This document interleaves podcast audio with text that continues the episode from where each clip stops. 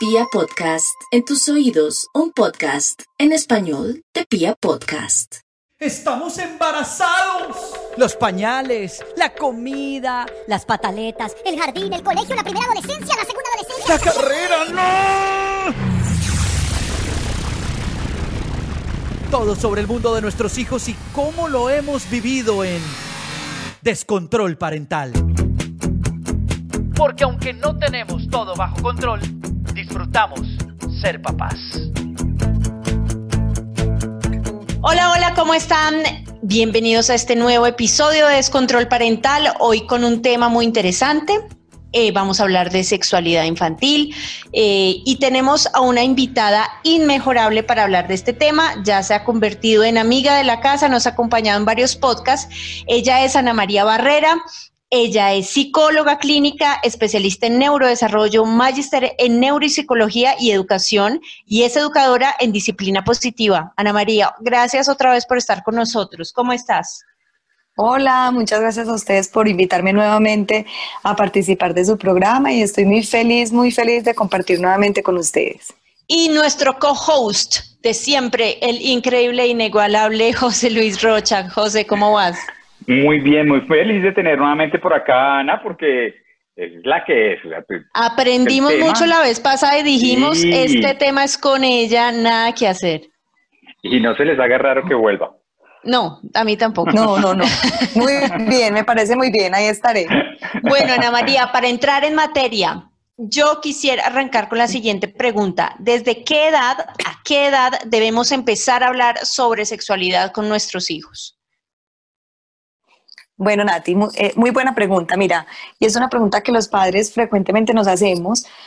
Eh, ¿Desde qué edad puedo hablar? ¿Qué les puedo explicar? ¿Cómo les puedo decir eh, cómo se llaman las partes íntimas?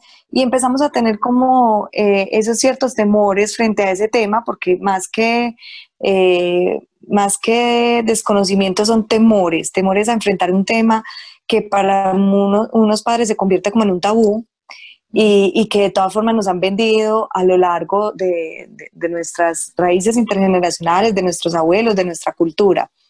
Y desde pequeños yo les digo a los papás, desde pequeños vamos a nombrar cada una de esas partes íntimas por su nombre, no les vamos a poner apodos, porque desde pequeños acostumbramos entonces a que les ponemos eh, que la colita, que el chinchecito, que las fresitas, eh, y, y, eso no es así, eso no debe ser así. Desde pequeños los nombramos les damos nombre propio y les empezamos a hablar.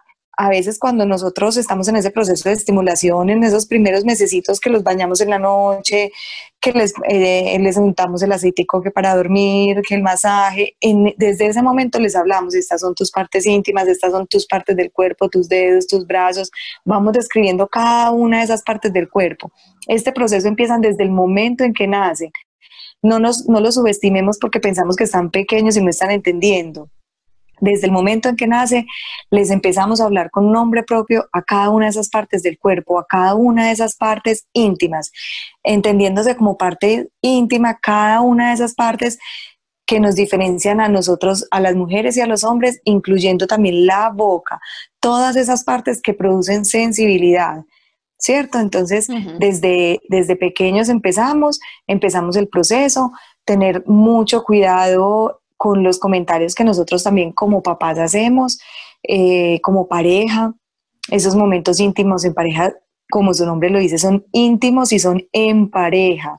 No son delante de los niños, ni porque nuestros hijos están bebés, aprovechemos que están dormidos y dormimos con ellos muchas veces y tenemos colecho todavía hasta hasta, hasta que van creciendo y creemos que porque están dormidos no se están dando cuenta, no se están dando cuenta, pero ellos se están dando cuenta absolutamente de todo, desde el inconsciente. Entonces, eh, hay que respetar mucho también este proceso de pareja, por eso se llama de pareja, una intimidad de pareja, tenerla con mi pareja en otro lugar, esos comentarios que decimos y así delante de los hijos, porque es que es como una responsabilidad como padres ante la vida, la que nosotros tenemos con nuestros hijos. Ellos nos miran y inevitablemente somos su referente en todo momento. Y esto no significa pues que debamos ser perfectos. Por otra parte, sería pues una pretensión imposible porque somos seres humanos y cometemos errores, pero sí sólidos en nuestras bases. Una, pregunta, una consulta. Sí. Tú acabas de decir un tema muy importante que cuando los estamos bañando, decirle los nombres a sus partes y todas sus partes íntimas, que pene, cola, etcétera. Cuando Sí. empiezan a tocarse esas partes que ya lo cogen como, como normal, que están viendo televisión y, y tienen- se ponen la mano en el pene, uno, uno ¿qué les dice? O sea, y estoy hablando de, edad de chicas de 3, 4, 6 años. Así es, es verdad. Eh, pasa mucho. Lo que pasa es que ese- ya sería otro tema de conversación y, y viste, se abrió un nuevo tema para otra para otro, Para otro podcast. Claro. que, que sería todo- toda la parte de la masturbación infantil, ¿cierto? Como que desde que ya empieza, cuando se tocan, si se tocan con esa intención o con otra intención. Entonces, si se tocan con la intención de la que estamos hablando hoy, porque se, está, se están explorando, digamos que puede ser un proceso dentro de lo normal y dentro del desarrollo.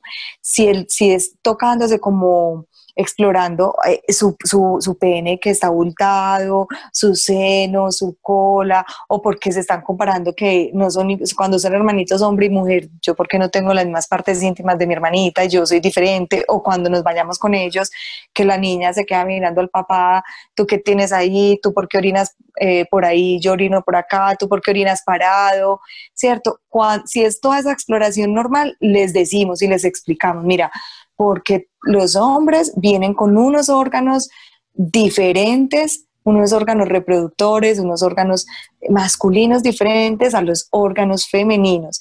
Nos diferenciamos de, de algunas partes del cuerpo y esas partes del cuerpo son la vagina, el pene, mira, tú tienes vagina, yo tengo pene, y como tú tienes vagina, tú orinas sentada. Como yo tengo pene, yo debo orinar parado. Entonces, si lo vemos que es como, ah, que como que hace parte de esa exploración, nos atrevemos a explicarle normalmente. Ya si vemos que lo están cogiendo de vicio, que es un hábito, que sienten placer al tocarse, ya eh, se están yendo al otro extremo que se llama masturbación infantil, empieza también en esas primeras etapas del desarrollo. Pero qué, pero qué tendría de malo, Ana María, esa masturbación infantil. Digamos que, que a ver, como dice José, están sentados viendo televisión y, se están tocando. Entonces, por ejemplo, eh, es como si, yo no sé, yo lo veo así, se tocan la mano y, y- sienten cosquillitas y, sienten, em, digamos que les gusta esa sensación cuando se consiente una mano. ¿Por qué no sería lo mismo si se están consintiendo otra parte del cuerpo, una parte íntima? Súper buena pregunta, Nati. Cuando lo hacen, yo lo dije ahorita, cuando ya se vuelve frecuente, que listo, encontré el placer, pero entonces lo hago dos, tres veces en el día, eh, busco espacios donde yo pueda hacerlo y, y- y sentir ese placer eh, hasta el final, muchas veces, ahí ya no es sano que yo le permita que él todo el tiempo esté masturbándose, ¿cierto? Ah, entonces ahí yo lo saco del foco, ven mi amor, yo sé que sientes placer, a veces se siente rico, ven, eh, pero te puedes hacer daño porque ya a, veces las niñas, pasa mucho con las niñas, buscan esquinas, buscan punticas de mesa, buscan eh, el, en el piso también muchas veces, entonces se pelan, se raspan, empiezan a tener infecciones urinarias, empiezan a tener otro tipo de infecciones, entonces sí es bueno sacarlos del foco y que no sea tan repetitivo porque no es el momento tampoco de tener este tipo de sensaciones, ¿cierto? Entonces, lo que tú dices es súper cierto y qué bueno que lo mencionas, Nati, porque muchas veces también creamos un tabú y entonces, si, es normal tocarse la mano, ¿por qué no hacer y placentero o, o los que se tocan con su cobijita en la cara y sienten placer, ¿por qué no pueden tocarse sus partes íntimas y sentir placer? ¿Cierto? Entonces, siempre y cuando todas las conductas sean dentro del rango de lo normal, que cumplan como con todos esos procesos de desarrollo que los niños van, van teniendo, se permite y se debe dejar que ellos exploren. Pero si se sale de este rango lo normal, por decir algo, la exploración, muchas veces eh, ellos empiezan a explorarse y a mirar que tienen pene, que sus amiguitas tienen vagina, que sus hermanitas tienen vagina, que su mamá tiene vagina y que ellos tienen pene, que su papá también tiene pene. Y esa exploración se vuelve ya em, una conducta repetitiva, entonces ya van al colegio, entonces muéstrame tu pene porque yo quiero ver si tu pene también se parece al mío, entonces muéstrame tu vagina, mira que ya eso se sale de la normalidad, entonces hay que explicarles, se puede explorar y tú puedes mirar que tu, tu pene sí es diferente, te puedo explicar por qué el pene del papá es diferente, te puedo explicar por qué la vagina de la mamá es diferente a la vagina de tu hermanita, pero como se considera una parte íntima, tú no puedes ir a preguntarle a tus amigos o al colegio o cuando estás en un cumpleaños a explorar y a mirar cómo es el pene o la vagina de tus amigos o tus amigas. Entonces, siempre acompañar, siempre acompañar. Yo les digo a los papás, acompañemos siempre esos procesos, sin pena. O sea, la sexualidad es algo eh, que se trabaja desde el primer momento, como cuando acompañamos el gateo, cuando acompañamos esos primeros pasitos. Ana María, una pregunta. Sí, sí. una pregunta ahí para, para tratar de redondear la idea que estabas exponiendo y es ese acompañamiento de los padres digamos que se debería hacer en un primer momento, mejor dicho, siempre, no demostrar, yo me imagino que los niños, o no sé, dime tú, los niños que llegan al colegio, que llegan a una fiesta y le piden a sus amiguitos que, que, que, se muestren sus partes íntimas y que comparen y todas estas cosas, es porque de pronto generan una curiosidad o ven que en su casa hay un tabú y que en su casa no han podido resolver esas inquietudes, tal vez. Entonces, digamos que ese acompañamiento desde la casa sería no ponerle misterio.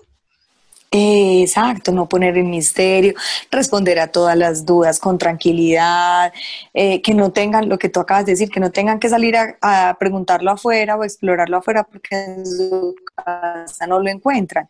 Entonces, además porque es que se vuelve misteriosa solamente la palabra, ¿cierto? O sea, hablamos de sexualidad y ya los, papás de mismo abren los ojos, eh, se, se ponen nerviosos pues desde, desde siempre, solo mencionar esa palabra ya es como un tabú que le ponemos los papás, es como un misterio. Y consideramos que esa sexualidad solamente es ese encuentro del óvulo, el espermatozoide para fecundar un, un feto, ¿cierto? Y ya, es, la, es la sexualidad y en eso se limita. Entonces, desde, desde casa, abiertos a esto, hacer dibujos de, de, pronto del cuerpo humano, mira, estas son las partes del cuerpo humano, no dejárselo al colegio. Muchas veces los papás también esperan es que en el colegio sean los que le enseñen. Yo fui psicóloga de preescolar durante cinco años en, en un colegio acá en Medellín y los papás me preguntaban muchas veces que si nosotros ya les habíamos hablado de sexualidad, para ellos saber si les podían empezar a hablar de sexualidad. Entonces, no dejárselo, Mira que tú has dicho eso que es muy importante porque es que a veces uno como papá, pues a veces uno lo piensa, ¿no? Uno decía, no, pues dejémosle esa tarea al colegio, dejémosle esa tarea y, y, como que el papá antes, lavémonos las manos, no hablemos de eso, que uno ya asume que eso lo van a aprender en el colegio. Pero ahora yo creo que esas, esas épocas han cambiado y, y los colegios pues eh, van muy de la mano de la educación que uno dé en la casa, que haya en el hogar. Y creo que eso es muy importante. Entonces ahí es donde me surge una inquietud. Claro que en el colegio, en el colegio pues van de la mano, de la mano con esa educación y les enseñarán algunas cosas, pero algunas cosas se las preguntarán a uno.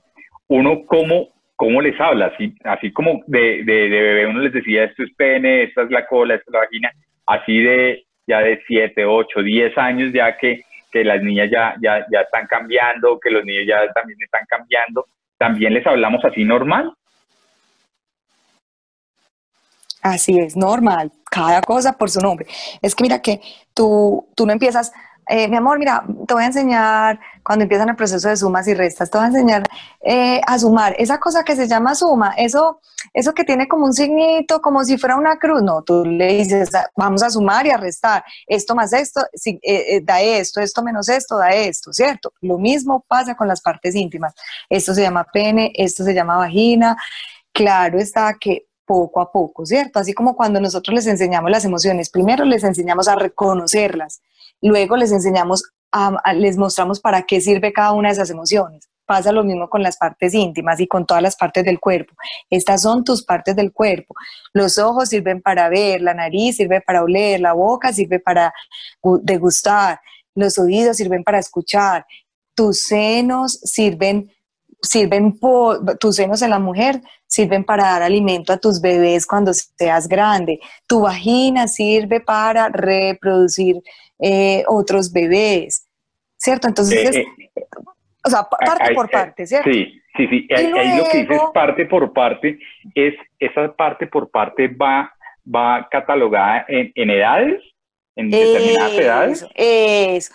Entonces, por ejemplo, yo cuando empezaba en el colegio a hablarles ya de cómo venimos al mundo, inclusive les contaba un cuento de cómo venimos al mundo. Ya eh, cuando tenían más o menos cinco, cuatro o cinco años, algunos seis en transición, en transición cuando van a pasar a primero, aquí se llama pues transición, en Bogotá también, ¿cierto? Sí, Igual, es como sí. esa, sí, como entre los 5 y los 6 años. Entonces, yo primero les introducía todas las partes del cuerpo, luego les hacía la diferencia a las partes del cuerpo de las mujeres y de los hombres, luego les explicaba para qué servían cada una de esas partes del cuerpo. Entonces, lo que tú dices, José Luis, por edades.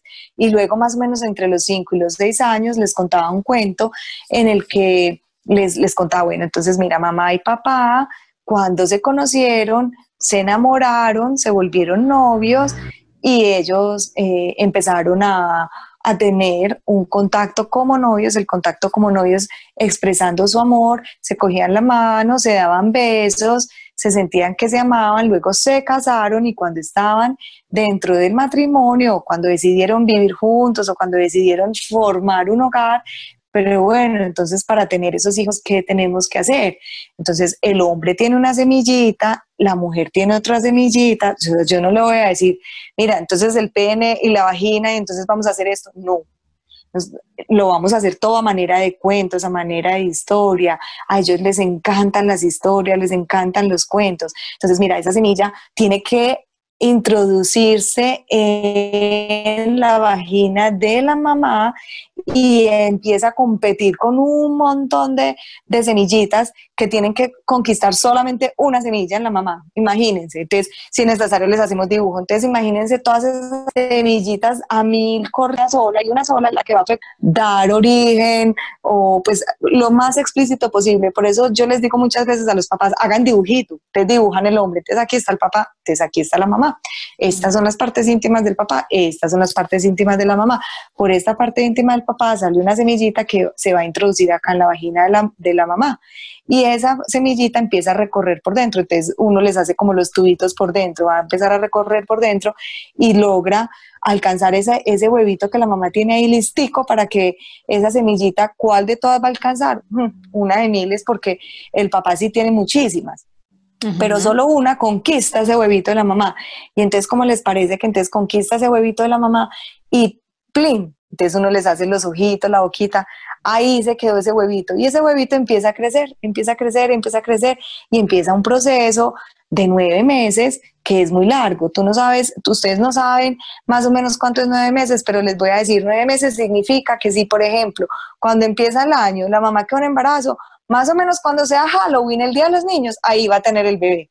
Entonces uno les va, les va es haciendo como comparaciones y como todo muy contado a manera de historia entre los 5 y los 6 años, ¿cierto? Entonces Ujú. ellos digamos que ahí ya tienen claro esto y le ponen malicia y se ríen y ellos, ay, entonces, ah, ja, ja, se ríen, ese es el pene y esa es la vagina, pero tú por qué lo estás mostrando, no podemos mostrar las partes íntimas y yo y uno les explica, no es que mira, es un dibujo que te estoy haciendo, pero tienes toda la razón, uno no muestra las partes íntimas. Y eso lo hacemos cuando estamos adultos, cuando estamos niños, no hay esas semillitas que van a llegar a, a conquistar esa semillita de la mujer. Además, cuando estamos niños apenas estamos compartiendo otros momentos Diferentes, a ser novios, diferentes, a conocernos más a fondo, a enamorarnos, a, ten- a formar una pareja, a formar un hogar, porque hay responsabilidades, porque esas preguntas las hacen. Entonces, ¿yo por qué no me puedo casar con mi amiguito Martín, que a mí me gusta? Explicarles qué significa gustarse, qué significa enamorarse, explicar cuando uno se enamora esas cosquillitas en el estómago que se siente, qué significan. O sea, explicar todo con mucha naturalidad, pero dependiendo de la etapa del desarrollo, mirar qué lenguaje, qué vocabulario, qué expresiones vamos a utilizar. Pues porque una vez unos papás me dijeron, bueno, entonces, ah, bueno, entonces yo le puedo decir cómo así, entonces tienen relaciones sexuales y se introduce el pene por la vagina y entonces ya eh, nace el bebé, eh, ya el bebé se fecunda, entonces hay que esperar a que nazca. No, tampoco, o sea, eso más adelante ellos sí lo van a preguntar, ah, entonces venga, eh, las relaciones sexuales significan esto, además porque igual en el colegio mucho más adelante, eh, más o menos en la adolescencia o en la preadolescencia, les van a empezar a, introducir métodos anticonceptivos, a hablar de, otros tipos de, planificación. No vamos a esperar a que el colegio también le dé ese tipo de información y que ellos se queden pensando toda la vida en las mil semillitas que salen del hombre para conquistar esa semillita de la mujer y cuando son adolescentes ellos como así, mi papá me hablaba era de una semillita que conquistaba la semillita de la mujer. Entonces miren que uno se va adaptando de acuerdo a la etapa del desarrollo en que se encuentra el vocabulario. De acuerdo. Y pienso, que eso ayuda a, a, esa, a generar una confianza entre papás e hijos para que llegado el momento eh, los papás puedan confiar, hey, eh, me pasó esto, esta persona me dijo, esta persona me hizo, esta persona me miró, esta persona me tocó. Eso, eso. Y, sabes qué, qué bueno que mencionas ahí algo, José Luis, y me, me recuerdas que muchas veces los papás dicen, bueno, eh, eso es como, él, como él es niño, le toca a usted, háblele usted de cómo es que uno maneja ese pene y cómo es que orina. No, vaya, vaya usted porque es que yo no tengo ni idea de esas cosas. Y le mandamos, le chutamos al papá al niño y a la mamá la niña, ¿cierto? Obviamente sí hay cosas que las niñas más adelante sí buscan esa confianza de la mamá cuando les viene su primera menstruación, cuando les empieza a salir sus vellos, ¿cierto? Entonces, como los vellitos como en las axilas y, y, en la vagina, ¿cierto? Ahí sí buscan como a la mamá, pero siempre y, no, pero ha pasado también muchas veces que también buscan a su, a su, papá. Entonces, estar siempre preparados como adultos, tener un lenguaje en común. Es decir, yo les digo mucho a los papás, convérsenlo antes. Bueno, se está acercando la época, así como cuando planeamos la, la, primera caída del diente. Ah, bueno, entonces que así como preparamos lo del ratón Pérez, preparamos todos esos momentos entre los dos, si le vamos a decir o no le vamos a decir y qué le vamos a decir, pues entonces preparamos también lo de la sexualidad, la parte de la sexualidad entre los dos, que los dos estemos hablando el mismo lenguaje, que estemos preparados para ese momento. Si te pregunta a ti, entonces esta va a ser la respuesta. Bueno, te puede preguntar a ti, entonces esta es la respuesta, pero qué rico que nos pregunte a los dos o que los dos nos podamos sentar y conversarle y decirle esto es lo que pasa con tus partes íntimas, esto es lo que pasa con tu cuerpo. Eh, debemos respetar mucho cuidado también como en ese tabú y en esos límites que les ponemos. Nadie toca tu partes íntimas, solamente mamá o papá, porque cuando van al médico entonces sienten temor, eh, cuando tuvimos que dejarlo con la abuelita con, el, o con los abuelitos porque tuvimos que salir a una emergencia y tuvieron que entrar al baño, entonces no entran porque está la abuelita presente, ¿cierto? Entonces ojo cómo les vendemos esa idea también, ¿cierto? Nadie, nadie puede hacer esto, no puedes hacer esto, pues como con esas prohibiciones. Ana, mira, yo quiero hacerte una pregunta y es la siguiente. ¿Hasta qué edad nos podemos, podemos estar, o, no sé si siempre, hasta cuándo es adecuado estar con nuestros hijos desnudos, bañarnos juntos, que nos vean cambiarnos, em, todas estas cosas? Que eso desde, pues, desde chiquitos eh, nos bañamos juntos y todo, pero llega una edad en la que uno dice, bueno, ¿hasta dónde está bien esto? Eh, esa pregunta es súper buena. Mira, no hay como una teoría, ni un libro, ni, ni estudios que digan, bueno, hasta esta edad debes bañarte con tu hijo. Pero la sugerencia que hacemos nosotros como psicólogos es que ellos empiezan esa etapa de la exploración más o menos a los 3, 4 años en el que ya se vuelven maliciosos. Entonces ya miran el pene del papá y ya son maliciosos o maliciosas, ya, las, ya miran las partes íntimas de su mamá y sienten como, mami, ¿tú por qué tienes tus senos largos? ¿Y tú por qué tienes pelitos? ¿Y tú por qué tu vagina por qué está así?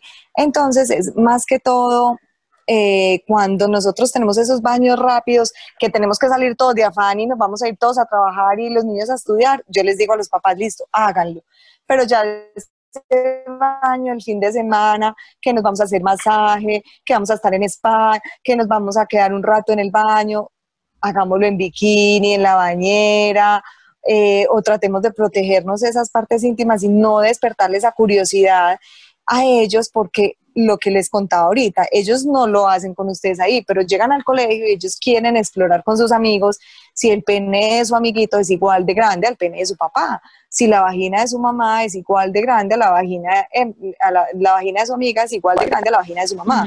Entonces quieren explorar y hacerlo en el colegio y no quiere decir que ellos sean unos pervertidos. La otra vez yo tuve un caso similar, la mamá estaba en embarazo y se le inflamó mucho la vagina. Entonces la niña llegó al colegio a decirle a todas que le mostraron la vagina, que ella quería ver si la vagina de todas sus amigas era igual de inflamada a la vagina de la mamá. Ay, Dios mío. Entonces la, la mamá llegó y ella llegó a la casa y le dijo, mami, yo le dije a mis amigas que me mostraran la vagina a ver si estaba inflamada como la tuya. La vi muy grande, entonces de para, súper barrigona. Y ella, no, y ella, muy, ella estaba por allá como en jardín y ella muy tranquila llegó a decirle, entonces, ¿qué pasó? Las otras niñas llegaron a las casas a decir, mi amiguita tal dijo que nos, le mostráramos la vagina a ver si estaba inflamada, que si la teníamos igual de, entonces, es eso, es, es, prevenir todo ese tipo de curiosidades. Ellos no lo están haciendo porque sea una, una pervertida, porque sea como lo tomamos muchos papás, y, pues ir poniéndonos en el lugar de esas papás si tu hijo o tu hija llega y te dice ah, una historia así, pues tú sí como mamá te paniqueas un poco y dices, ¿qué pasó aquí? Entonces es, eso, es prevenir. Entonces a partir de los cuatro años que ellos ya tienen más consciente todo, que ya empiezan como a explorar, a preguntar más, a, a comparar, evitar bañarnos con ellos, sobre todo esos baños largos, más tranquilos, donde tienen más tiempo de explorar y preguntar. Otra pregunta y volviendo a una, a una respuesta que diste al principio de la conversación. Yo alguna vez escuché que tener, que los padres tuvieran relaciones sexuales en una misma, en la misma habitación en donde estaban dormidos sus hijos, los niños los podían interpretar como una, como una violación a su intimidad y más aún una, mm, una invasión a su, a su, a su intimidad, por decirlo de alguna manera. ¿Eso es verdad?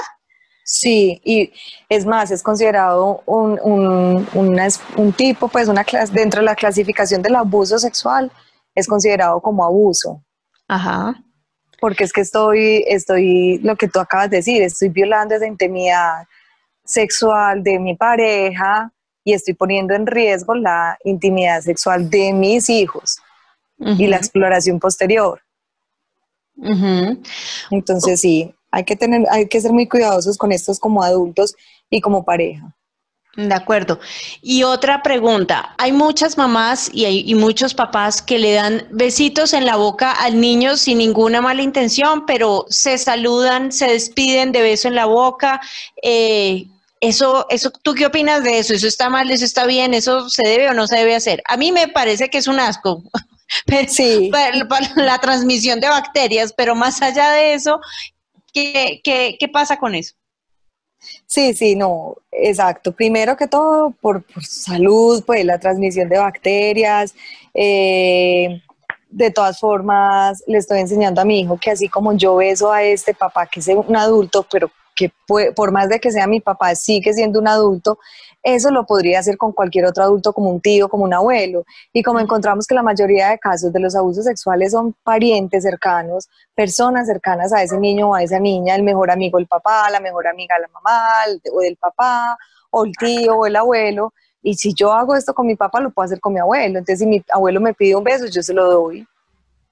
Porque acostumbramos a que eso se va a ver completamente natural. Entonces, no solo por la parte de salud, porque también lo que tú dices es verdad, no es porque a ti te parezca un asco, es verdad que, que, la transmisión de bacterias y todo lo que los adultos podemos tener es muy diferente a los niños. Hay adultos que sufren, por ejemplo, de alergias en la piel, de herpes en los labios, todas esas transmisiones, todo eso lo podemos transmitir a ellos. Entonces, eh, yo pienso pues que hay, esos, eh, hay niños que, hay muchos papás que lo hacen con sus niños hasta muy hasta edades pues que uno dice, bueno, ya son preadolescentes, ya, ya es hora pues de que lo dejes de hacer, pero no está bien, no está bien.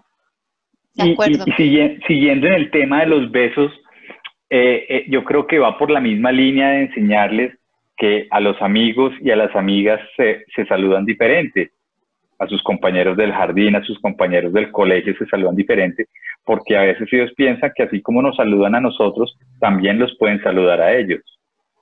Claro, claro. O sea, los, la, la, la parte sexual infantil tiene, tiene motivaciones muy distintas a la de los adultos. ¿Cierto? En la mayor parte de esos casos, lo que los niños y las niñas pretenden es imitar a las personas adultas o explorar su propio cuerpo, el de los demás. Entonces, cuando ellos están imitando esas conductas de los adultos y están haciendo eso con los niños, muchas veces no le están poniendo la malicia que el adulto piensa, ¿cierto? Ay, es que ya se está besando, entonces ya siente cosas, es que son novios, ay, ¿cómo así? Yo cómo manejo esto, no nos preocupemos, porque la, la, la, motivación de ellos es muy distinta a la que los adultos pensábamos. Sin embargo, sin embargo, hay que enseñarles, lo, vuelvo a lo que les decía al principio, enseñarles y acompañarlos. Yo sé que quieres mucho a tu amiguito tal, quieres mucho a tu amiguita, pero la forma de mostrarle ese amor no es dándole un beso, estando abrazándola todo el tiempo y no dejándola ni caminar, porque ustedes ven que hay veces que son abrazados así todo el tiempo y no los dejan ni caminar. Déjale, permítele su espacio, los besos en la boca es para cuando estemos adultos, cuando tengamos otros, otro tipo de sensaciones. Ah, yo quiero jugar con fulanito a los esposos así como tú y mi papá son. Pero es que tu papá y tu mamá si somos esposos. Tú y fulanito simplemente son amiguitos. ¿Tú me ves a mí con mis amigos de la universidad besándome? No. Ahora esto con el no, no, no, pero ahora esto con el COVID ya es otra generación, ¿no? Porque o todos se ah, saludan como con el codo. Vamos de la generación que nos presentaban a alguien y le dábamos su beso, a la de ahora ni saludo. Ni saludo, sí. namaste, o con el codo. Sí, sí, buen, buen dato ahí, buen dato, Nati. Ahora sí es diferente, pero ellos, ellos, o sea, pensemos que según la etapa del desarrollo, vuelvo y, les hablo un poquito de las etapas del desarrollo, lo vemos con esos ojos, ¿cierto? Entonces, en esa primera infancia, ellos están explorando y están em, teniendo actividades sexuales porque las motivaciones son distintas. No quiere decir, porque ah, una vez llegó una mamá que diciéndome que su hija tenía era una niña precoz a nivel sexual, y yo precoz a nivel sexual, sí, porque ella se quiere besar con sus amigos, porque ella eh, siente, siente curiosidad por las partes ¿Y cuántos años tenía? Cuatro años. Ah, caramba. Entonces, no pensemos que es precocidad, ni que, ni que es una sexualidad precoz, ni que es una depravada, ni que es un depravado. Siempre detrás de cada una de esas conductas como les decía ahorita, si lo hacen una vez es completamente normal porque está dentro de la etapa de exploración.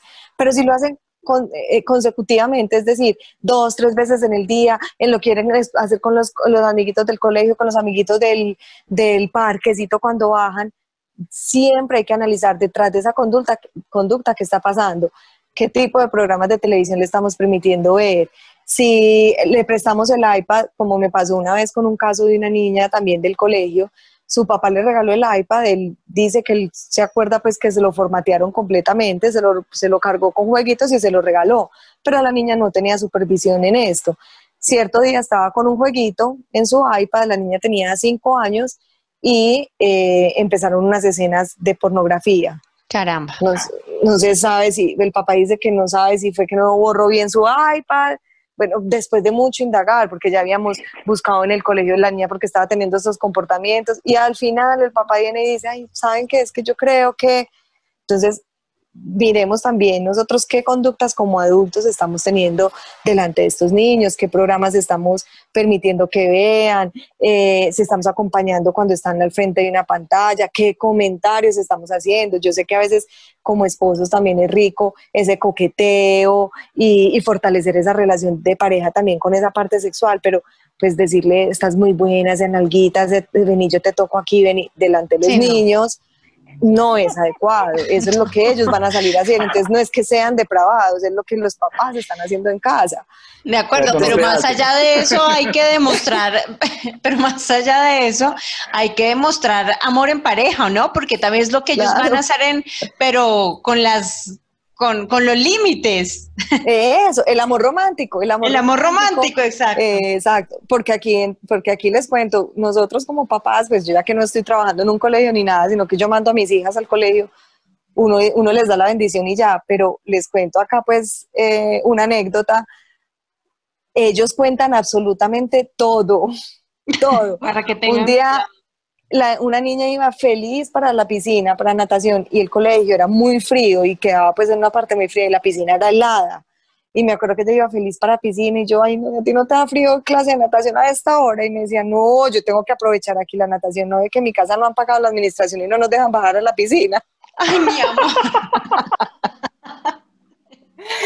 Ellos cuentan absolutamente todo. Yo, sí, mi amor, ay, no, ¿cómo así? Bueno, ve y aprovecha pues esa piscina bien rico. Ellos cuentan en, en mucha espontaneidad, mi papá y mamá se besaron, mi papá y mamá se dijeron esto, se separaron, ya mi papá tiene novia, ya mi mamá, sin necesidad de que el adulto venga y le cuente a uno. Entonces, también hay que ser cuidadosos, no solo cuidándoles esta parte sexual, sino también protegiendo un poco la intimidad familiar.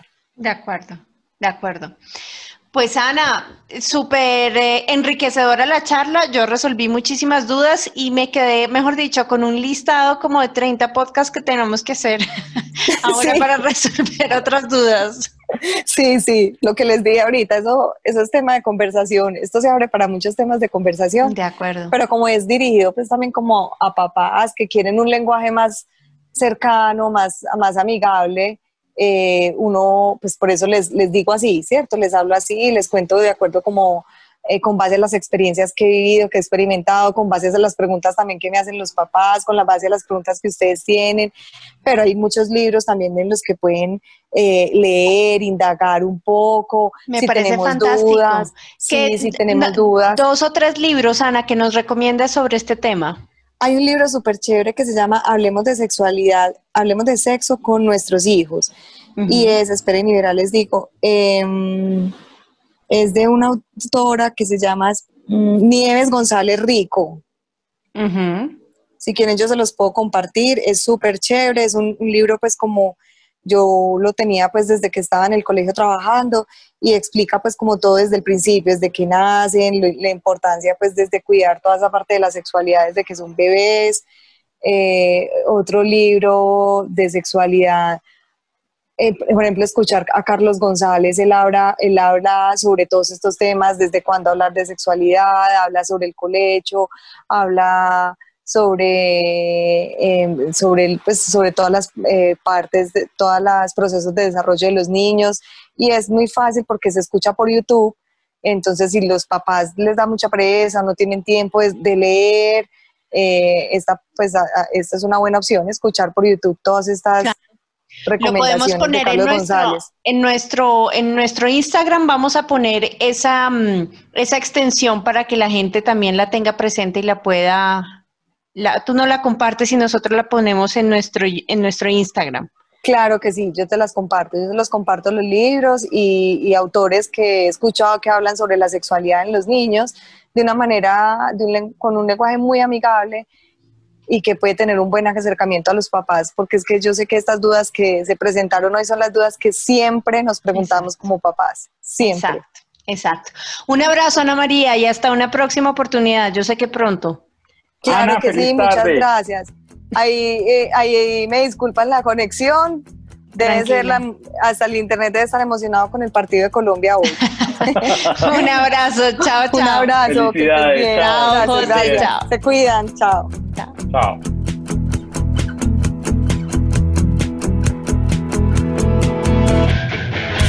Descontrol parental. Porque aunque no tenemos todo bajo control, disfrutamos ser papás.